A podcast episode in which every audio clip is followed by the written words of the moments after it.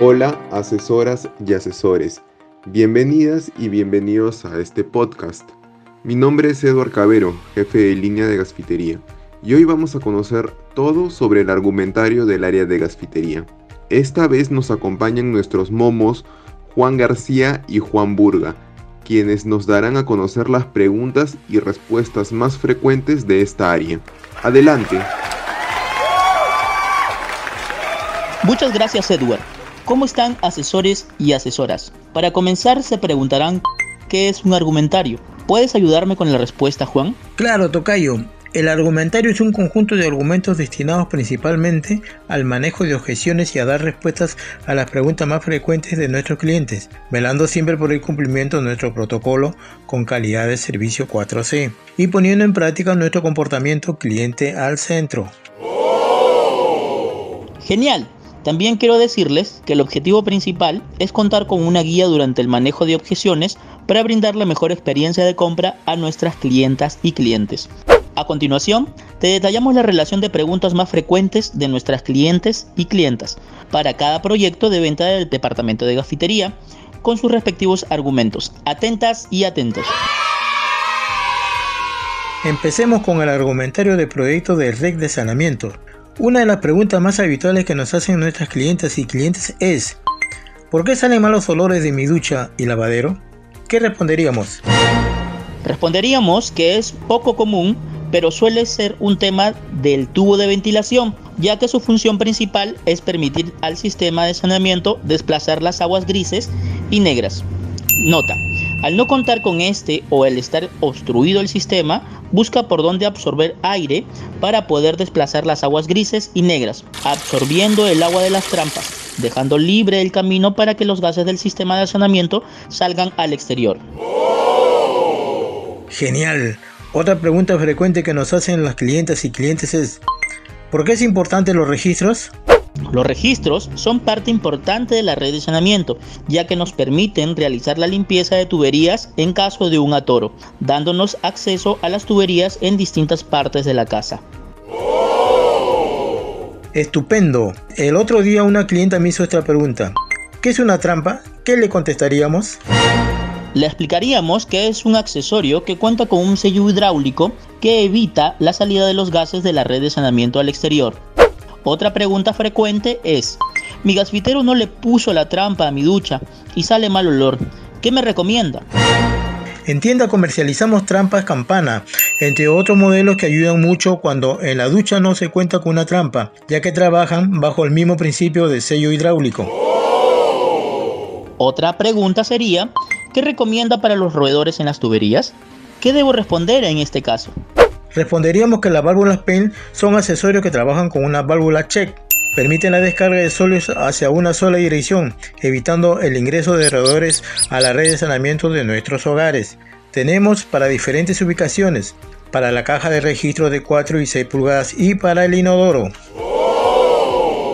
Una vez un cliente me hizo la siguiente pregunta. ¿Las tuberías de desagüe soportan los ácidos que utilizo para la limpieza? Hay que decirle que las tuberías de desagüe están fabricadas para soportar distintos químicos que utilizamos en casa para la limpieza. Buen dato. Ahora una reiterada pregunta es, ¿puedo utilizar tubos de 3 pulgadas para mis inodoros? ¿Cómo contestaríamos? Se recomienda que para la instalación de los inodoros sea de un diámetro de 4 pulgadas para evitar atoros en la red de saneamiento, pero en casos puntuales se utiliza el de 3 pulgadas, cuando son los últimos pisos de la vivienda ya que en el piso no tiene tanta profundidad. Ahora Tocayo, ¿qué pasaría si te preguntaran, ¿puedo utilizar el pegamento azul para pegar los tubos de desagüe? Se recomienda usar el pegamento de etiqueta negra, ya que nos da más tiempo para manipular el pegado de las tuberías. Sin embargo, al ser tuberías de PVC, también se puede trabajar con el pegamento azul, dependerá de la habilidad y rapidez del maestro. Ahora ante la pregunta, ¿es necesario un plano de red de saneamiento? ¿Qué diríamos? Diríamos que se recomienda un plano de nuestra red de saneamiento. Esto nos permitirá conocer la cantidad de materiales y es muy útil si necesitamos saber por dónde pasan distintas tuberías. Importante aclaración. Siguiendo con el argumentario, ¿qué contestaríamos a la siguiente interrogante? ¿Puedo poner el tubo para mi inodoro a cualquier distancia? Por norma, la tubería de desagüe de 4 pulgadas para el inodoro debe estar ubicado a 30.5 centímetros al eje de la pared terminada.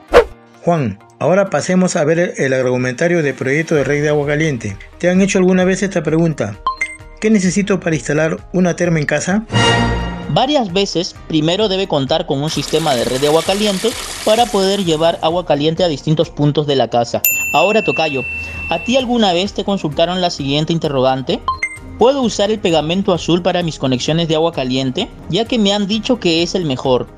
Sí, pero el pegamento ideal para la red de agua caliente es el pegamento naranja para CPVC, ya que se utiliza en la misma resina de CPVC para lograr un pegado eficiente.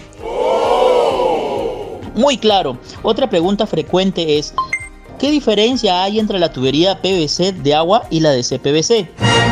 La tubería de PVC está fabricada para flujo de agua fría, soporta 45 grados y el pegado se realiza con pegamento para PVC. Las tuberías de CPVC están diseñadas para transportar agua caliente y soportan hasta una temperatura de 82 grados. Genial. Otra pregunta habitual es, ¿por qué es mejor utilizar los codos de bronce? ¿Qué responderíamos? La respuesta es porque no se oxidan y no generan caliche. Esto a la vez protege a nuestras griferías mezcladoras. Muy buena aclaración. Ahora si el cliente nos dice, ¿por qué las tuberías de agua caliente son más delgadas que las de agua fría si son de la misma medida? Eso se debe a que respondan a distintas normas técnicas, pero al terminar toda la red de agua caliente, las conexiones que finalizan la red utilizan adaptadores, las cuales igualan la de medida estándar de salida para las instalaciones de tubo de abastos y otros. Estupendo. Ahora, ¿qué accesorios necesito para instalar una mezcladora? Para la instalación de una mezcladora de dos perillas le recomendaremos tres adaptadores de CPVC, una de PVC y un codo de bronce. Excelente. Ahora, ¿es necesario un plano para este proyecto? Se recomienda contar con un plano para calcular la cantidad de materiales a usar en su proyecto. Muy buen dato. Una vez una clienta me dijo, ¿qué es un balde de prueba? ¿Cómo deberíamos responder ante esta consulta? Contestaríamos que es una herramienta que nos ayuda a inyectar presión en las tuberías con la finalidad de detectar fugas en la instalación de la red de agua caliente y agua fría. Luego la misma clienta me dijo, ¿por qué las tuberías de CPVC no son roscadas como las de agua fría? Esto se debe a su norma, su forma de instalar es cortar y pegar, a diferencia de las de agua fría que es pegar, cortar y enroscar. Siguiendo con el argumentario, otra interrogante constante es, ¿Podemos colocar las tuberías de CPVC por el suelo? ¿Qué responderíamos? Responderíamos que dependiendo del diseño del baño podrían ir por el piso, igual que las tuberías de agua fría, ya que ambas están diseñadas para ser empotradas. ¿Qué te parece Juan si pasamos a ver la pregunta y respuesta más frecuentes del proyecto de instalación de equipos de piscina? Comencemos con la primera interrogante. Si mi piscina es pequeña, ¿puedo ponerle una sola rejilla de fondo? Recomendaríamos poner dos rejillas de fondo como un tema preventivo en caso de atrapamientos por succión. Una de las preguntas más habituales que nos hace la clientela es, si tengo una piscina pequeña, ¿es necesario colocar un filtro de arena? Dependiendo de las dimensiones de la piscina, se podría utilizar un filtro de cartucho que son más compactos. Ahora, ¿cuándo debo utilizar un filtro de arena?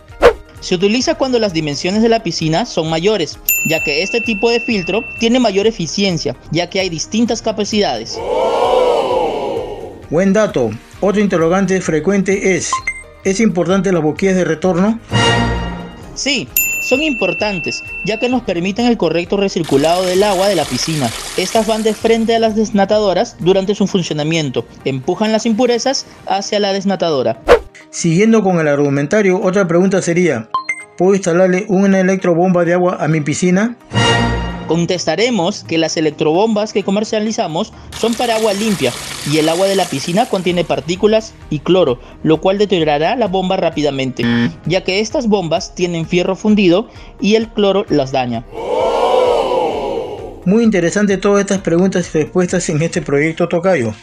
Bueno, asesores y asesoras, acabamos de revisar las preguntas y respuestas más frecuentes de nuestros proyectos referente al área de gafitería. Esperemos que toda esta información sea de mucha utilidad para ustedes.